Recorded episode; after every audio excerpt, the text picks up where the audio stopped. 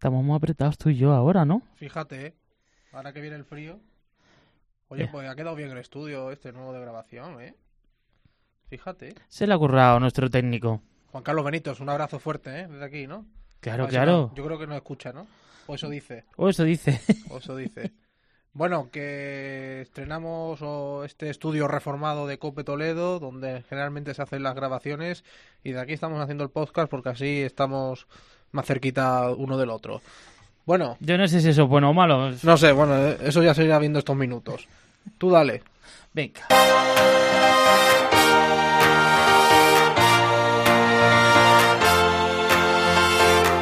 José Melero y Fran Simón.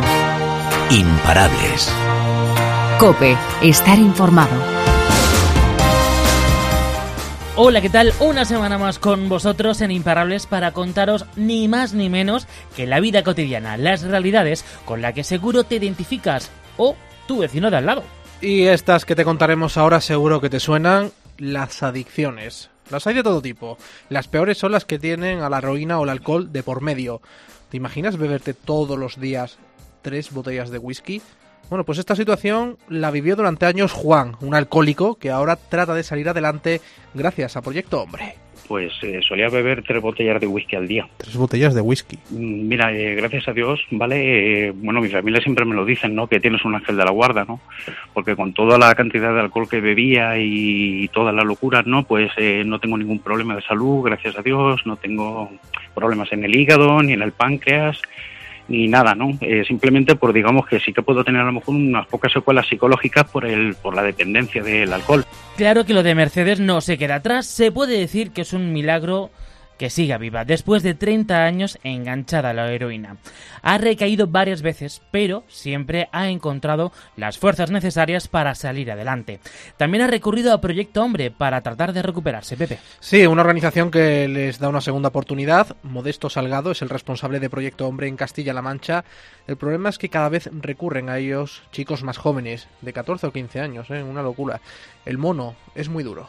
Cuando un adolescente llega a nuestro centro se sorprende, porque claro, él piensa que le vamos a hablar de lo malo que es la droga. Cuando se encuentra aquí, que empezamos a hablar de cómo está él, de qué problemas tiene, de qué problemas tiene con los padres, en el colegio, en los estudios, él se queda descolocado. Y dice, ah, esto sí que me apetece hablarlo, porque no lo han hablado de la vida. En la actualidad la marihuana tiene una fuerza eh, que es 20 veces más potente de la que hace 20 años, está adulterada y cambiada genéticamente y el daño que hace en el cerebro en esa edad es grandísima. Hablaremos también con Lia Bill, una chica de 24 años invidente que está a punto de competir en Dubai en la categoría de 400 y 200 metros de atletismo T11, correspondiente a los discapacitados visuales y que pese a su limitación no ha dejado de crecer en sus sueños y metas. Sí, no somos ajenos además a los episodios de tensión y violencia que se vive en Cataluña tras la sentencia del proceso. Lo abordaremos con la historia de un joven andaluz afincado en Barcelona que tiene literalmente miedo de seguir allí. ¿eh? Es tremendo lo que está pasando en Cataluña, más propio de épocas pasadas. Comenzamos.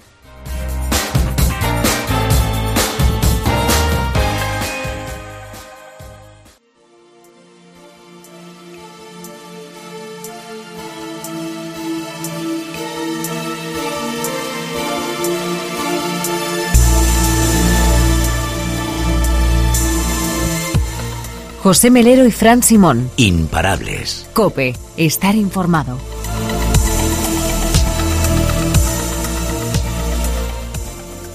Con 41 años, Juan busca una segunda oportunidad en su maltrecha vida. El alcohol le ha servido durante más de 15 años para tapar sus problemas. Desde hace seis meses trata de superar su adicción en una de las residencias del Centro Terapéutico de Proyecto Hombre Guadalajara. Todo comenzó en su etapa juvenil.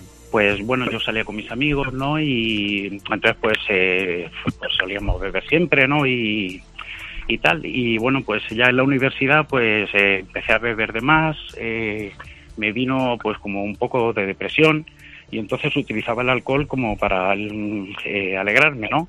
Y entonces al final lo que hizo eso es que pasara por de un, un consumo responsable pues a, a un abuso. Y de ahí pues bueno, creé una dependencia y aquí estoy. Los amigos y familiares trataban de hacer ver a Juan que necesitaba apoyo de los especialistas. Desde que se puso en manos de Proyecto Hombre, asegura no tener mono. Eh, no, no, para nada. Llevo casi seis meses y no tengo ninguna ganas de beber, ni quiero. Y bueno, eh, de eso se trata, ¿no? Estar aquí en Proyecto Hombre, ¿no? Ellos te enseñan a que, eh, pues esas emociones y esos sentimientos que yo tengo, que no sé manejarlos, pues eh, me ayudan a un poquito a, saber llevarlos o a, ver la raíz del problema, porque yo digamos que bebo para evadirme de mis de mis problemas o mis o mis miedos o mis o bueno mis sentimientos que me hacen sentir mal. De hecho, si hiciéramos como ejercicio colocar frente a Juan una botella de whisky, tiene muy claro cuál sería su respuesta en cuanto a la botella. Pues que se fuera de aquí ahora mismo, que no la quiero. No me, no me interesa en mi vida, no porque me ha traído muchos problemas y todo es todos los problemas que yo he tenido es a raíz del alcohol. Entonces no, no quiero no quiero verla. Le diría que se fuera. Un avance sin duda en su proceso de rehabilitación teniendo en cuenta las locuras que ha llegado a cometer para consumir. Cuando no tenía nada, a mano, bebía lo que fuera. Yo creo que lo más extremo que he hecho es eh, cuando no tenía nada que beber, pues beberme cualquier cosa que había a mano. Beberme pues el alcohol de las heridas, un after shave y cualquier cosa que me puede haber muerto porque son productos químicos y me pueden haber destruido, pues yo qué sé, pues los órganos por dentro o algo y no me ha pasado nada. Pero bueno, en los momentos que una persona está así, pues tiene tanta ansiedad que se la intenta quitar como sea. Y bueno, yo creo que eso es la más locura que he hecho. Los culpables que llevaron a Juan a esta situación son varios. Para empezar, su frustración por no lograr culminar sus estudios de informática, pero había más factores escondidos. Pues me cuesta mucho hablar en público, relacionarme en sociedad, eh, soy tengo la autoestima bastante baja, ¿no? Bueno, bastante, ahora estoy mejor, ¿no? Pero bueno, entonces todas esas cosas eh, son lo que a mí me hacen sentirme muy mal y en un momento dado, pues entonces pues bebo para poder evadirme de todo eso. Juan tiene la suerte de contar con el apoyo de su familia, que durante años sufrió la deriva de su ser querido. No podía parar de beber pues eh, solía beber tres botellas de whisky al día. Tres botellas de whisky. Mm, mira, eh, gracias a Dios, ¿vale? Eh, bueno, mi familia siempre me lo dicen, ¿no? Que tienes un ángel de la guarda, ¿no? Porque con toda la cantidad de alcohol que bebía y todas las locuras, ¿no? Pues no tengo ningún problema de salud, gracias a Dios, no tengo problemas en el hígado ni en el páncreas ni nada, ¿no? simplemente por digamos que sí que puedo tener a lo mejor unas pocas secuelas psicológicas por el por la dependencia del alcohol, en Proyecto Hombre ha logrado expresar sus sentimientos. Al principio me costaba mucho, ¿no? Porque yo los sentimientos, digamos que es una cosa que nunca, nunca, quería mostrar a la gente, ¿no? Y ese era el verdadero problema de la adicción. Entonces, pues, eh, hace tiempo descubrí pues, que tengo sentimientos de frustración, sobre todo, eh, baja autoestima, eh, soy muy autocrítico conmigo, ¿no? Siempre me quedo con las cosas malas y me machaco y las cosas buenas digo que son como que ha sido casualidad, ¿no? Entonces, pues eso pues me están haciendo pues ver cambiar que no es así. Lo que más duele a Juan es el sufrimiento causado a su familia estos años. Pues en lo que dices de la familia, pues sí que me siento culpable, ¿no? Porque son muchos años que he estado bebiendo, y han sufrido mucho porque ellos eh, ven que era una persona muy válida y que estaba tirando pues mi vida por el retrete, por decirlo de alguna manera, y entonces claro, yo le dolía mucho. Y mi padre, por ejemplo, pues falleció hace 11 años y bueno, él me vio mal, estaba yo en un centro y todo eso y, me sale muy mal, ¿no? Llevo como esa espina clavada. Son miles las personas que están pasando por lo mismo que Juan. Por ello, les insta a tomar conciencia de su problema y acudan a organizaciones como Proyecto Hombre.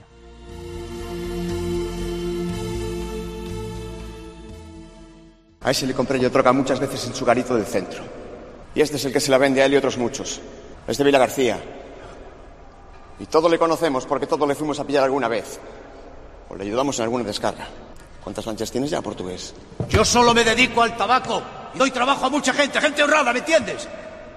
¿Tú a qué carajo te dedicas, chaval? Lo sabes perfectamente. Soy heroinómano. Entro y salgo de la cárcel. Ese es mi oficio.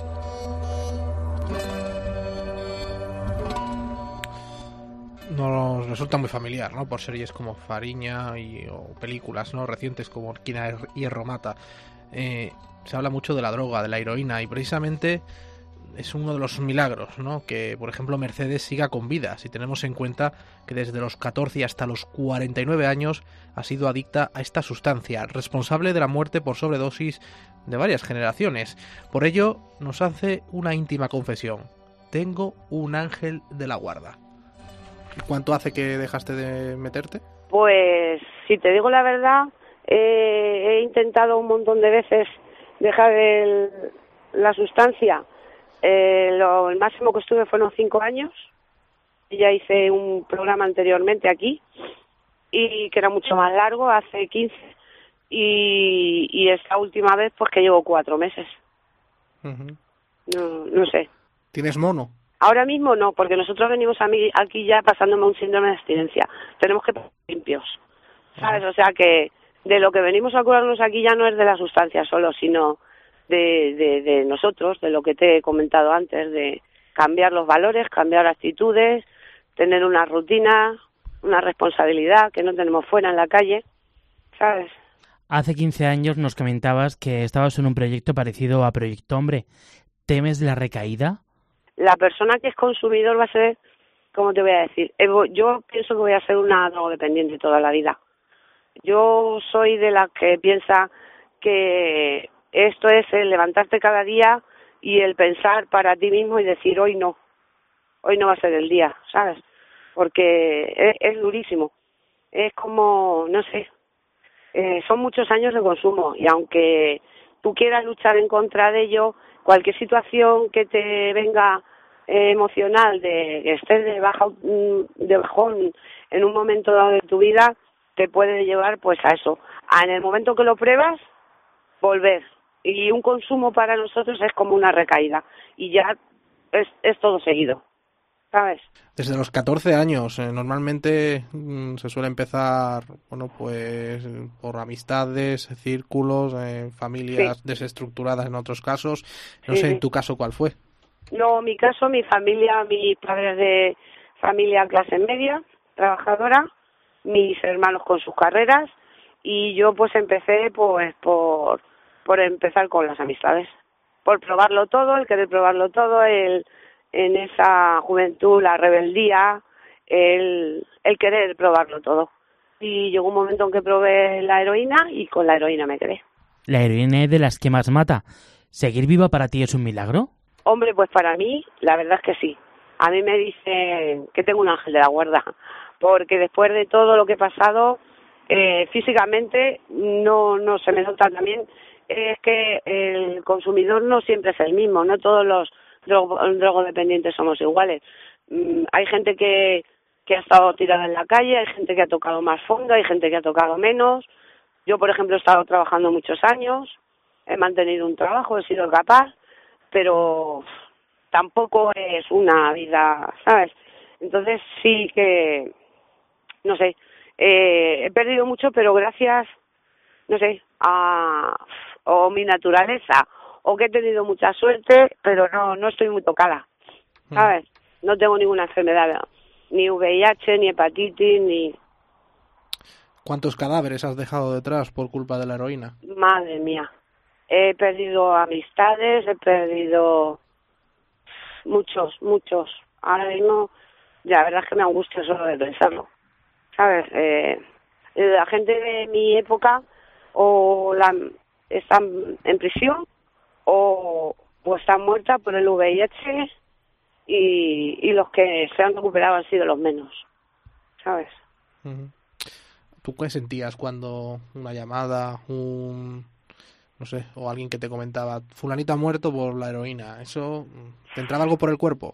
Hombre, pues la verdad es que era durísimo de pensar de que un amigo o un compañero que, que conoces de toda una vida y que te dicen que ha muerto por una sobredosis o por lo que es la enfermedad, por el VIH, pues sí, sí lo pasaba mal, me angustiaba y siempre lo decía, siempre decía, "Pf, yo no voy a seguir, yo no voy a terminar como él, yo no.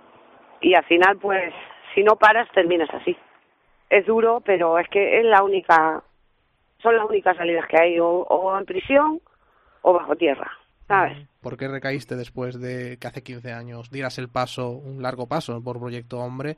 ¿Qué pasó? ¿Por qué se truncó aquello? Pues se truncó porque yo cuando estuve aquí la primera vez hubo algo que no me trabajé, que fue mi dependencia emocional. Yo no era, yo no soporto la soledad.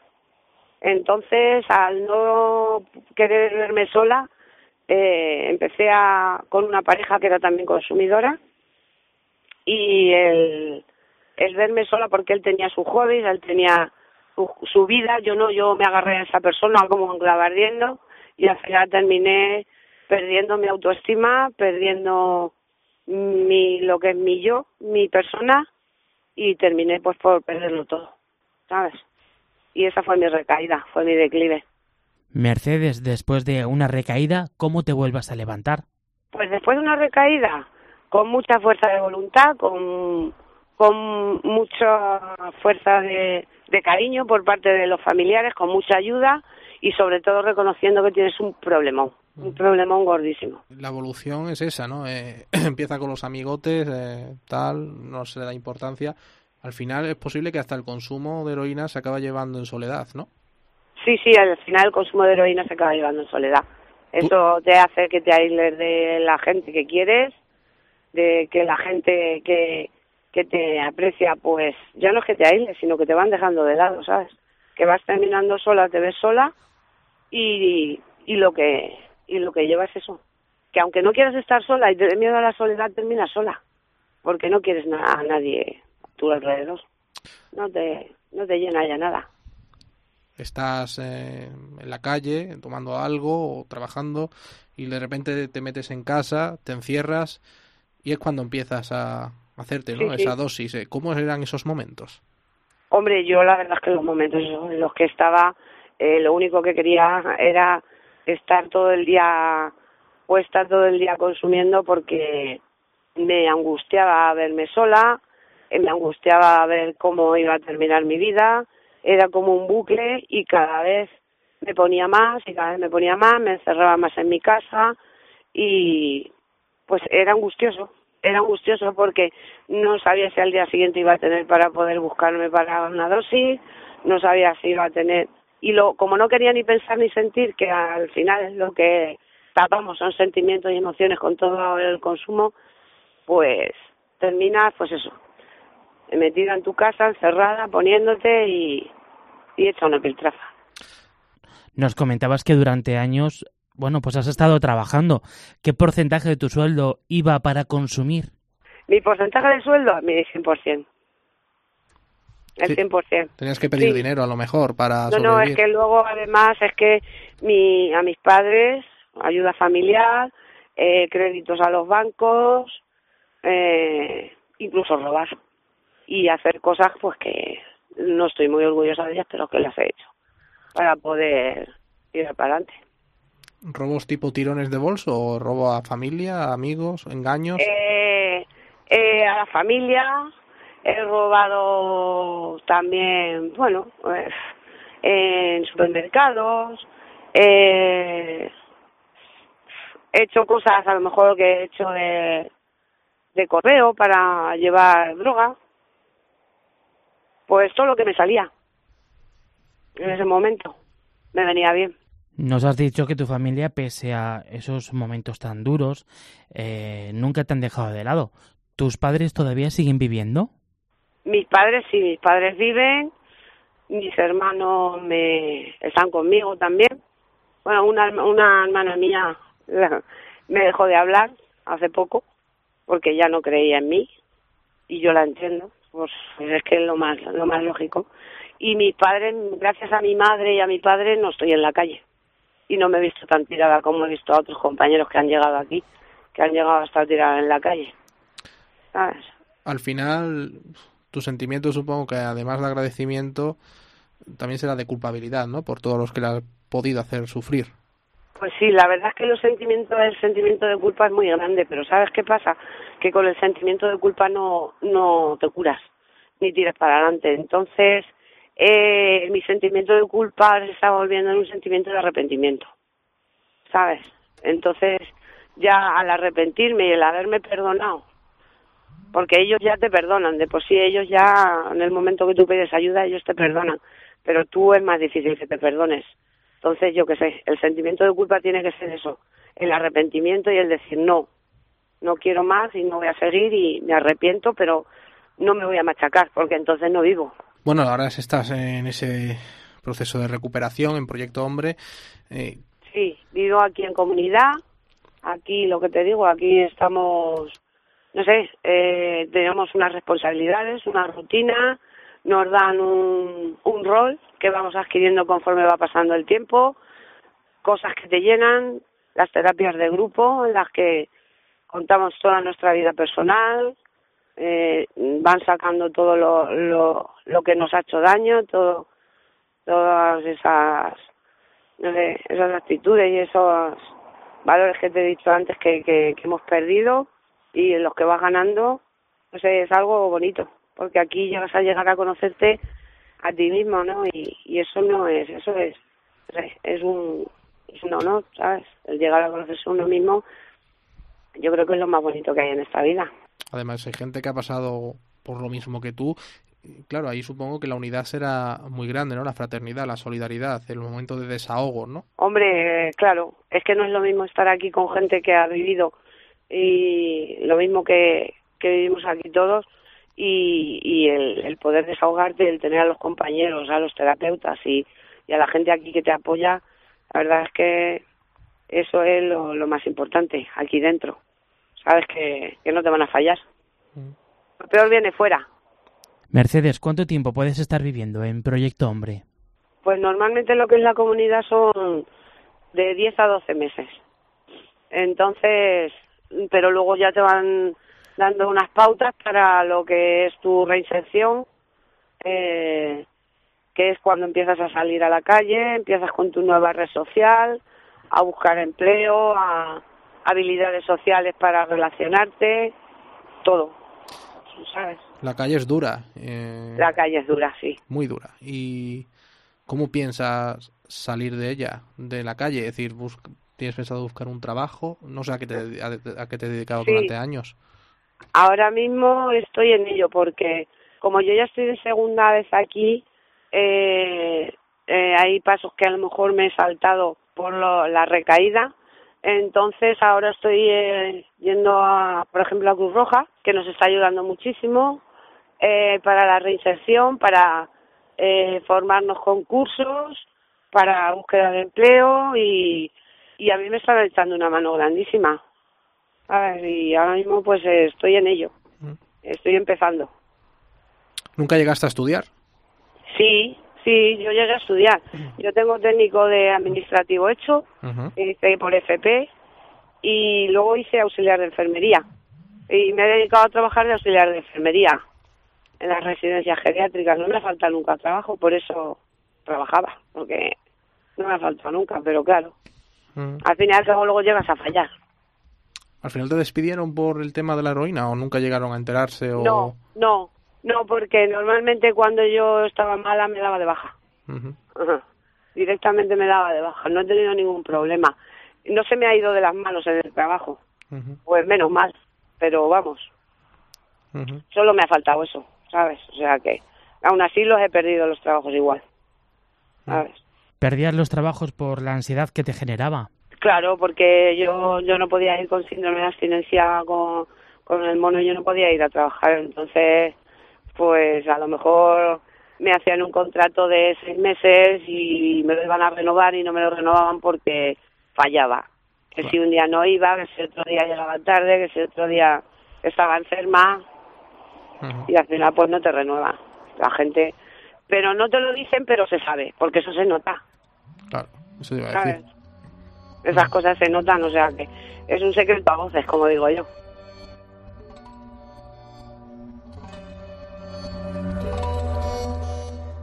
Muchas veces nos quedamos corto ante el trabajo que desempeñan organizaciones con el objetivo de reinsertar en la sociedad a personas que por circunstancias diversas han quedado excluidas socialmente. Desempleo, adicciones, limitaciones físicas o psíquicas. Entre las más destacadas está Proyecto Hombre, que desde hace 27 años hizo su desembarco en Castilla-La Mancha. Tres décadas en las que con su director general al frente, Modesto Salgado, han logrado cubrir las cinco provincias de la región. Comenzamos en plena plaga de la heroína, así comenzaron, y luego llegarían los nuevos consumos como el hachís, la cocaína o la marihuana. Sí, abrimos, eh, cuando abrimos hace 27 años era la plaga de la heroína, la gente necesitaba centros residenciales, comunidades terapéuticas. Después fue cambiando el consumo y entonces, bueno, aparecieron nuevos perfiles, nuevo consumo y fuimos abriendo sobre todo centros de día donde se trabajamos fundamentalmente por las tardes, tardes, noche, porque hay mucha gente con consumo de, sobre todo de cocaína, también muchos adolescentes con consumo de hachís, de marihuana, y entonces fuimos abriendo centros de día en todas las provincias. Hace casi tres décadas, Salgado recuerda cómo el problema de la heroína era la segunda cuestión que más preocupaban a los españoles, tal y como reflejaban las encuestas oficiales.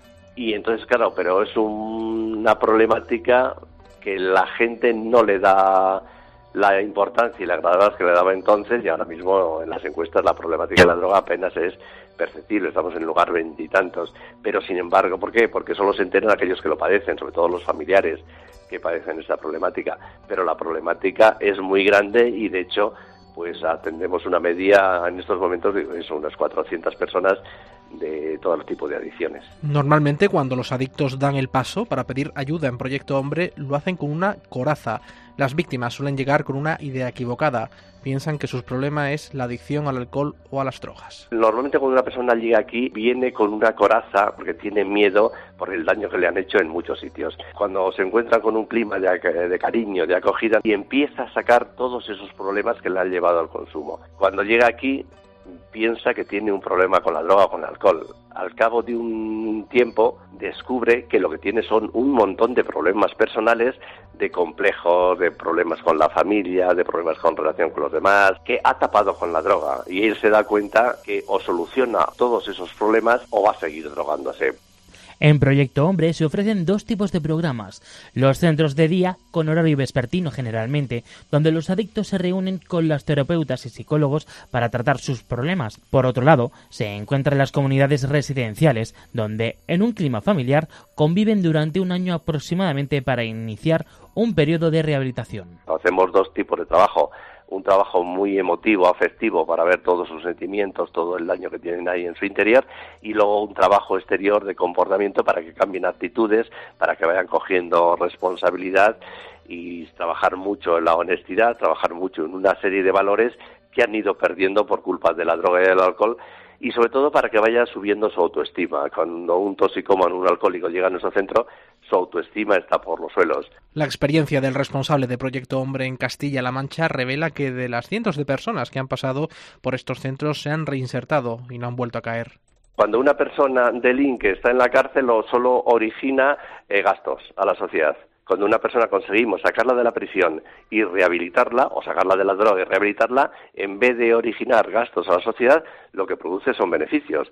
Está trabajando, está cotizando, está generando y entonces, bueno, pues tenemos miles de personas que les hemos sacado, hemos quitado que originen gasto a la sociedad y hemos originado pues que estén beneficiando a la sociedad como cualquier otro ciudadano. Pero también se produce el efecto inverso personas que vuelven a caer presos de sus adicciones. Hay bastante gente que viene a la comunidad terapéutica que dura el proceso en torno a los 10, 12 meses y a los 5 o 6 meses se autoengañan y dicen, bueno, yo ya estoy bien, yo estar aquí interno es muy duro y se van. Y en muchos de estos casos la gente vuelve a recaer porque no estaban preparados. Normalmente la gente que termina el programa entero entre el 80 y el 90% de la gente sigue bien, pero donde sí hay mucha más recaídas es gente que abandona antes de terminar el proceso de tratamiento. Entonces, mucha de esta gente que se autoengaña, que dice, bueno, yo quiero empezar a trabajar, necesito dinero, necesito mi libertad, pero no han hecho las terapias suficientes, pues en muchísimos casos recaen y al cabo de un tiempo vuelven a nosotros. Pero lo que más preocupa a Modesto Salgado es contemplar cómo son cada vez más jóvenes los que acuden a Proyecto Hombre para pedir ayuda por su adicción a la cocaína o a la marihuana. La mayoría están obligados por las familias o por las instituciones. Pero ojo, es que son adolescentes de 14, 15 o 16 años. Cuando un adolescente llega a nuestro centro se sorprende, porque claro, él piensa que le vamos a hablar de lo malo que es la droga. Cuando se encuentra aquí, que empezamos a hablar de cómo está él, de qué problemas tiene, de qué problemas tiene con los padres, en el colegio, en los estudios, él se queda descolocado. Y dice, ah, esto sí que me apetece hablarlo, porque no lo han hablado de la vida. En la actualidad la marihuana tiene una fuerza eh, que es 20 veces más potente de la que hace 20 años, está adulterada y cambiada genéticamente y el daño que hace en el cerebro en esa edad es grandísima. Por su parte, los más motivados son aquellos que superan los 40 años. Es cierto que llegan más deteriorados después de media vida enganchados, pero son conscientes de que o se le toman o se lo toman en serio o se mueren. Bueno, han sido tres décadas para Modesto, que han dado, bueno, para multitud de anécdotas y vivencias, como se puede, os podéis imaginar, pues entre ellas la visita de Felipe VI, la de Ainhoa Arteta al centro, pero lo que más emociona al director general es reencontrarse con chicos rehabilitados que pasaron por sus manos. Pero lo más bonito es encontrarme cada día a más gente. Hace poco salía de un bar con los amigos a la fiesta de Guadalajara y una chica de las primeras que hizo el programa hace 27 años que no la había vuelto a ver, me dio un abrazo y delante de todos mis amigos, Modesto, gracias, si no es por ti, mi marido y yo estaríamos muertos, gracias por que nos disteis la vida, porque hacía eso, 25 años que no la veía. Y ahora todos mis amigos me dicen, ¿cómo te sientes? Digo, pues imagínate verla y bueno, que te digan estas cosas. Bueno, y es eh, por esto y por mucho más y por cómo trabajan, eh, por lo que Cope Castilla-La Mancha les va a entregar el próximo 20 de noviembre el premio imparable de Cope Castilla-La Mancha. Otro premio imparable más, Pepe. efectivamente, será para Proyecto Hombre que recogerá el director general de Proyecto Hombre Castilla-La Mancha, Modesto Salgado, que como hemos escuchado tres décadas llevando a cabo una tarea ejemplar con estas personas que bueno, que por circunstancias de la vida eh, tienen una serie de adicciones y que muchos de ellos consiguen superar con un correcto tratamiento. Bueno, pues un abrazo muy fuerte para Proyecto Hombre y para todas esas personas que están tratando de salir de este gran problema, de este gran agujero que son las drogas o el alcohol. Los veremos el día 20 en el Teatro de Rojas en Toledo. Ahí estaremos para recoger para bueno para estar presente con, con Modesto Salgado para que recoja ese premio imparable. Vamos a hablar de otros temas, ¿no? Vamos a hablar un poquito de motivación, alegría. Y también de superación, como hemos hecho ahora. Exactamente.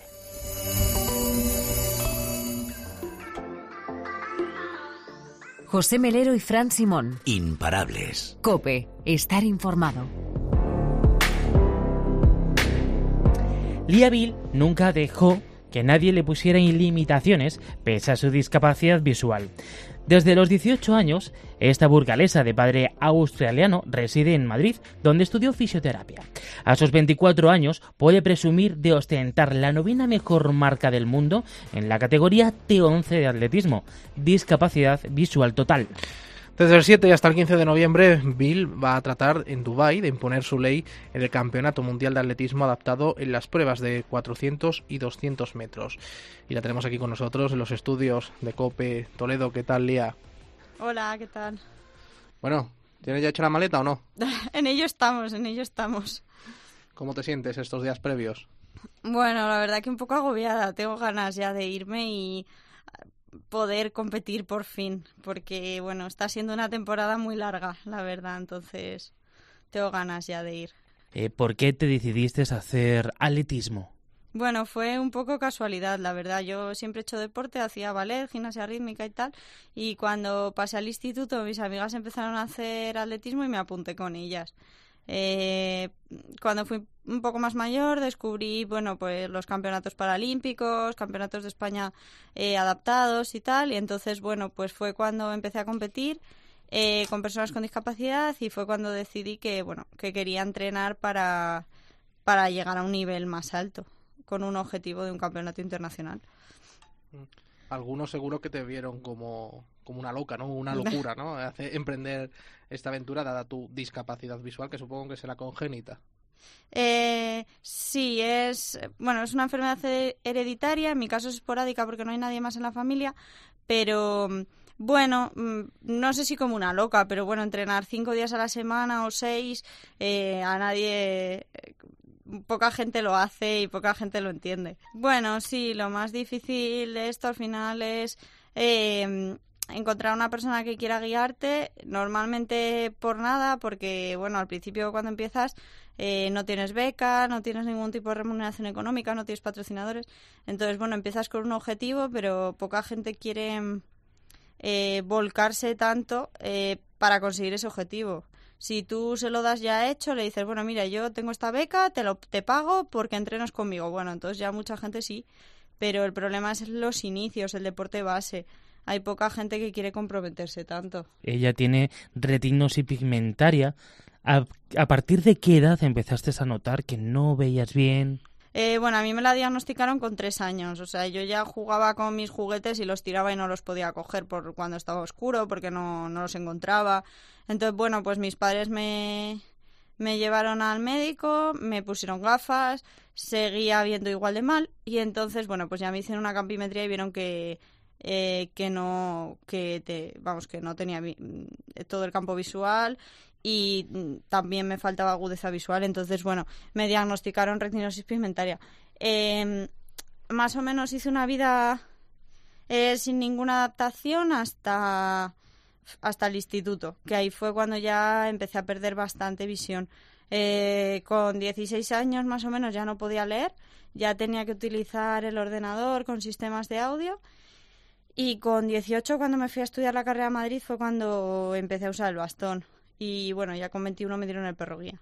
¿Te ha ido marcando la pérdida de visión eh, en tu vida? Bueno, eh, en realidad es algo como que ya sabes. Supongo que la adolescencia es un poco lo más duro porque tú te das cuenta de que no ves y los demás también. Entonces es como un poco eh, es difícil. Pero bueno, yo siempre lo he llevado bastante bien. No me ha supuesto un límite. Al final yo siempre he hecho vida normal, siempre he, hecho, he ido a un instituto integrado, siempre he hecho deporte, eh, me fui de mi casa con 18 años a estudiar, he hecho un máster, eh, estoy trabajando, en realidad estoy haciendo una vida normal. Eh, al final entrenando no tienes que ser muy independiente, tienes que creer en lo que te dice tu entrenador y hacerlo y ya está. Yo, bueno, eh, entreno desde, mm, desde que me fui a Madrid, entreno con Juanjo Morgado eh, y ahora que me he venido a Toledo sigo con él a distancia porque, bueno, la verdad que es una persona en la que confío, creo que, creo que lo hace bien, creo que sabe dar lo mejor de mí y bueno, hemos tenido temporadas malas, o sea, realmente malas. Yo la primera temporada me lesioné, tuve una fractura de tibia y peroné y no, no pude hacer nada en todo el año. Pero bueno, al final así es la vida. el atletismo es eso y tienes que valorar que tienes que estar con una persona con la que realmente estés a gusto. Entonces, bueno, es... Eh, pues eso, yo creo que es lo contrario de la independencia. Tienes que creer en esa persona, en tu entrenador y, y hacer lo que él te manda. Hombre, siempre es verdad que, bueno, que cuando las cosas salen peor, pues es cuando más dudas. Y en mi caso, pues aparte de creer en mi entrenador, pues también tengo que creer en mi guía, más que creer, confiar en él, porque bueno, es un poco el que te lleva sin que te sin que te choques, el que te evita todo, el que hace que puedas correr en línea recta, bueno, un poco la persona que está ahí día a día. ¿Cómo es correr sin ver? Bueno, al final es confianza en la persona que va contigo. Eh, al final yo ya estoy acostumbrada a no ver por la calle, yo tengo que confiar en mi perro o cuando en mi perro guía o cuando no lleva perro en mi bastón. Entonces, eh, al final, mm, algunos ejercicios que se hace a veces de ponte un antifaz e intenta correr, no, o sea, eh, esa persona está acostumbrada a ver, si le quitas el sentido que utiliza todo el rato, pues no va a ser capaz. Em, en nuestro caso, que ya no vemos de por sí, con tener a una persona que en la que confías eh, es suficiente. Eh, claro, al final, si hablamos de correr mm, al máximo al máximo, a la máxima velocidad o correr por un terreno irregular, pues la confianza con esa persona pues se tiene que tiene que incrementar, claro.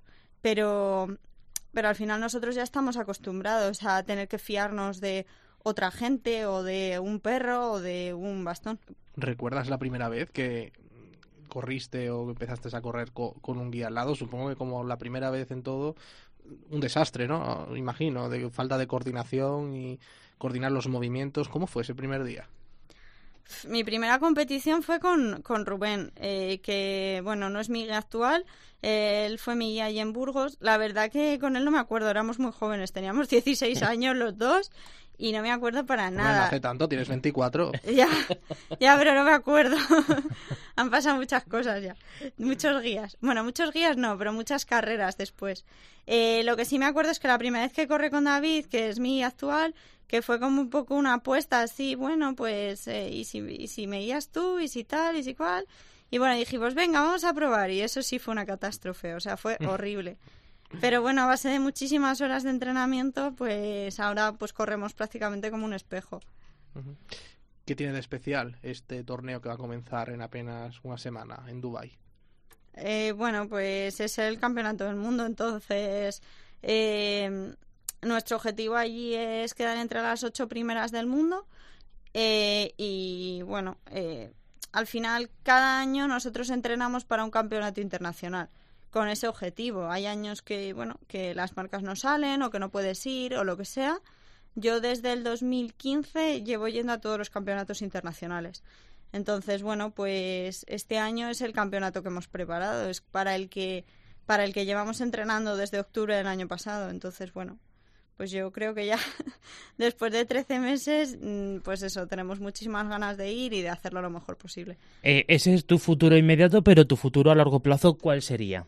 De cara al año que viene, mi objetivo es el, eh, bueno, revalidar mi título de campeona de Europa en Polonia, en el Campeonato de Europa de Polonia, y bueno, participar en los Juegos de Tokio 2020. Y mm, mi futuro en el atletismo no lo sé. Soy una persona que la verdad que veo las cosas a corto plazo. Mm, supongo que mi entrenador sí que es una persona que planifica a más largo plazo, porque ellos siempre tienen que planificar vista a los siguientes juegos o vista, a, bueno, a más lejos pero yo no. Yo mm, ahora mismo veo Dubai, cuando acabe Dubai veo 15 días de vacaciones y después Campeonato Europa de Polonia y después juegos y así. No no soy capaz de ver más allá, no mm, me cuesta mucho porque bueno, mm, al final yo me estoy preparando para lo que tengo aquí ahora. Lo que pasa pase dentro de cuatro años, pues no sé lo que va a pasar. ¿Qué es lo que, según una persona, eh, bueno, antes nos has comentado que tú recomendarías a, bueno, a cualquier niño que tiene alguna, bueno, pues alguna discapacidad visual eh, que, que hiciera eh, algún tipo de deporte, pero a la familia, ¿qué le dirías? Bueno, yo recomendaría a cualquier niño con cualquier discapacidad hacer deporte, no solo visual, sino cualquier discapacidad, sea física, sea intelectual, sea parálisis cerebral, sea sordo, cualquier discapacidad recomendaría hacer deporte. Eh, a la familia, bueno, yo diría que no les pongan límites a sus hijos. Mm, al final yo supongo que a, mis a mi madre le dio miedo cuando me fui a Madrid, por ejemplo, a estudiar, eh, porque claro, se te va una hija con 18 años que a todos los padres les da miedo, pues si tiene una discapacidad peor. Pero bueno, al final siempre me han dejado hacer un poco lo que he querido dentro de, pues dentro de las cosas normales. Y, y bueno, yo creo que me ha ido bien. Hay que dejar un poco a los, a los niños o a, a las personas eh, buscar ellos sus propios límites, que si no pueden hacerlo van a pedir ayuda. Es decir, yo, por ejemplo, la primera vez que, eh, bueno, lo que os he contado antes, entrenando el primer año me, lesioné, me hice una fractura de tibia y peroné. Y mi guía llamó a mi madre diciendo, bueno, Susana, te tengo que contar una cosa, pero no te preocupes, tal. Lía se ha roto la pierna y la respuesta de mi madre fue, bueno, por lo menos no se ha caído al metro. Es decir, la preocupación de mi madre era que como no veía me iba a caer a las vías del metro. Y, jolín, pues aún así, quiero decir, eso es una preocupación realmente bastante grave. Pero no me pasó nada en seis años que he vivido allí en Madrid. Nunca me ha pasado nada. Bueno, lo que me pasó entrenando, pero quiero decir, eh, no me ha pasado nada grave. Entonces, em, es un poco, bueno, pues dejarle, dejar a los, a la gente, bueno, pues que hagan su vida, que no les puedes retener en casa, porque es que si no, ¿Y en tu día a día, en tu casa, por ejemplo, cuando haces tareas domésticas, eh, necesitas ayudas? No. Eh, ¿Cocina sola, por ejemplo? Cocino, hago todo. Cocino sola, eh, cocino, limpio, mm, mm, yo qué sé, elijo la ropa que me pongo, que solo mucha gente me lo pregunta. Eh, bueno, pues ¿cómo sabes de qué colores? Pues porque lo he preguntado. Y cuando me he comprado la ropa he preguntado de qué colores antes de comprármela. Y si no sé si algo pega o no, pues le mando una foto a mi madre o a mi chico o a quien sea y me lo dice. ¿Esto me lo puedo poner con esto? sí o no. ¿Sabes? Si tengo alguna duda. En general, sabes los colores que pegan entre sí. Pero bueno, si no lo sabes, pues, pues haces una foto y lo mandas. No, sí, indudablemente yo, eh, es decir, hasta que no lo eres, no sabes realmente cómo vivir siendo invidente y eso es una experiencia que, que solo vosotros lo sabéis y os imagináis cómo es. Yo es que no soy capaz de imaginármelo y para mí se acabaría el mundo, pero claro, es, diferente. O sea, al final es hacer tu propia vida. Yo no tengo ninguna.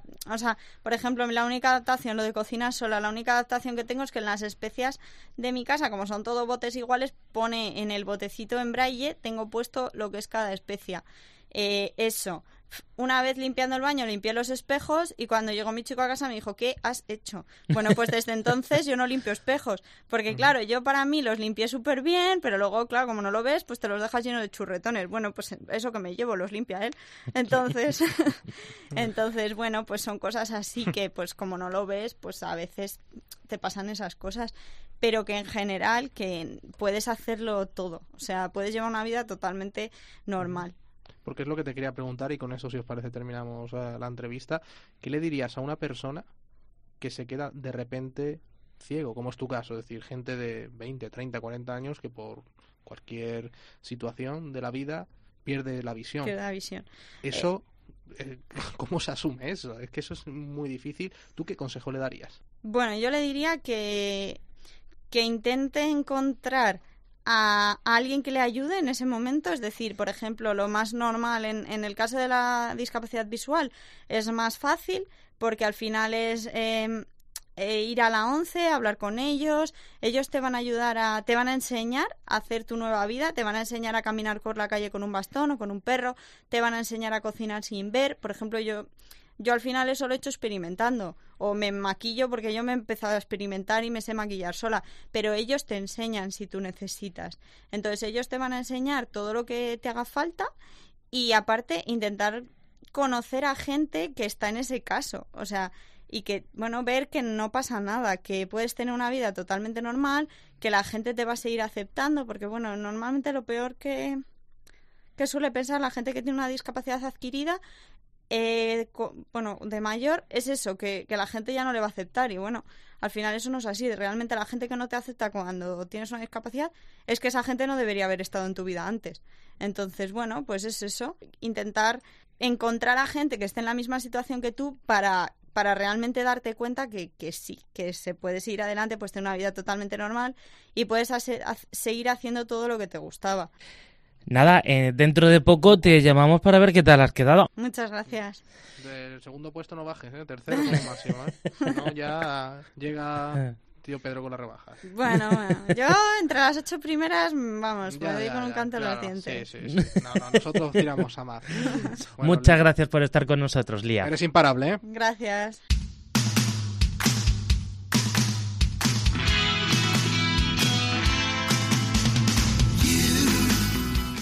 José Melero y Fran Simón. Imparables. Cope, estar informado.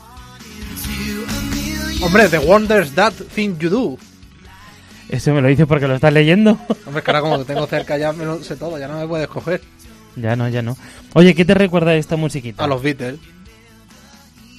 Ay, yo pensaba que me ibas a decir a la playa. Ah, no, es que he visto ahí The Battle y que he visto The Beatles. Lamentable. De verdad, eres... Bueno, ¿quiénes son? ¿Quiénes son entonces? Si no, no, te lo has dicho bien, The Wonders. Ah, vale, yo he dicho los Beatles. Sí, no, tú has dicho que esto te recuerda a los Beatles. Sí, me recuerda. Que la verdad es que tiene cierto... Cierto aire, más moderno. Exactamente, más actual. Bueno, ¿qué te ha parecido el programa de hoy? Ah, a mí me ha gustado mucho, porque hemos aprendido, hemos conectado con ese proyecto hombre, con la gente que está ahí trabajando y sobre todo con la gente que está trabajando por rehabilitarse y luego por supuesto Lía Bill a la que le deseamos la mayor suerte del mundo. ¿Tú qué has aprendido hoy? Has aprendido bastante. Sí, la verdad es que hoy he aprendido bastante. Sí, es muy emocionante algunos momentos ¿eh? e impactantes. ¿eh? Sí, incluso que pese a la recaída uno se puede levantar. Mm, oye, tres botellas, beber tres botellas de whisky al día. ¿eh? O el alcohol de... de... Juan. Juan, el alcohol de 96 grados. Claro. Esa, ¿Qué nivel de desesperación tendría ese hombre sí, sí. para poder beber eso? Madre mía. En fin. Sube. Ah. Si es que te tengo al lado, ¿lo podías hacer tú también? Ya, es que ahora veremos, por el control de la mesa de control, ahora veremos a ver. Bueno, veremos no vamos a, dar leña aquí. Codazos. Bueno, vamos a cerrar esta edición de Imparables y lo vamos a hacer. Mmm, nos vamos a tener que volver a poner serios, ¿no? Porque es una carta que nos ha llegado de un ciudadano anónimo, eso sí, andaluz, que está muy preocupado por la situación que vive en Cataluña. Él vive en Barcelona, pese a su origen andaluz, para trabajar, buscarse allí la vida. Y, bueno, la verdad es que el clima de tensión y de violencia ¿no? que se está viviendo en las últimas semanas pues no es ajeno para nadie y estas personas pues muchos de ellos lo están sufriendo y con ello vamos a cerrar esta edición de Imparables nosotros volvemos como siempre ya la semana que viene programa 44, 44. Que viene ya la semana que viene ¿no? y ya entramos en el mes de noviembre primer aniversario de Imparables Fíjate, cómo pasa el tiempo. ¿Cómo pasa el tiempo? Un año aguantándote. y lo que nos queda. Eso ya veremos. Somos como martes y 13, macho. Sí. Bueno, hasta la semana que viene. Adiós. Un abrazo.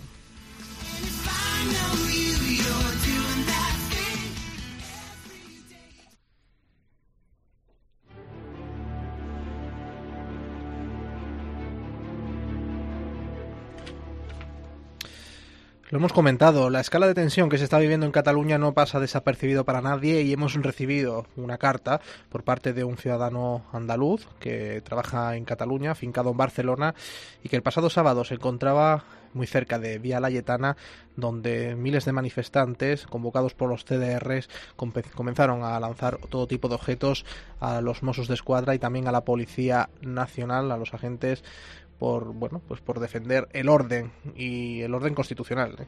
que es al que están retando estas personas más después de la sentencia del Tribunal Supremo sobre el proceso Vamos a leer íntegra esa carta que nos ha llegado del ciudadano andaluz y empieza así. Aprovecho la oportunidad que me brinda vuestro programa para compartir mis sentimientos de inquietud o desasosiego que han florecido a raíz de los últimos acontecimientos en Cataluña, particularmente en Barcelona, ciudad donde, como decimos, reside y trabaja este andaluz.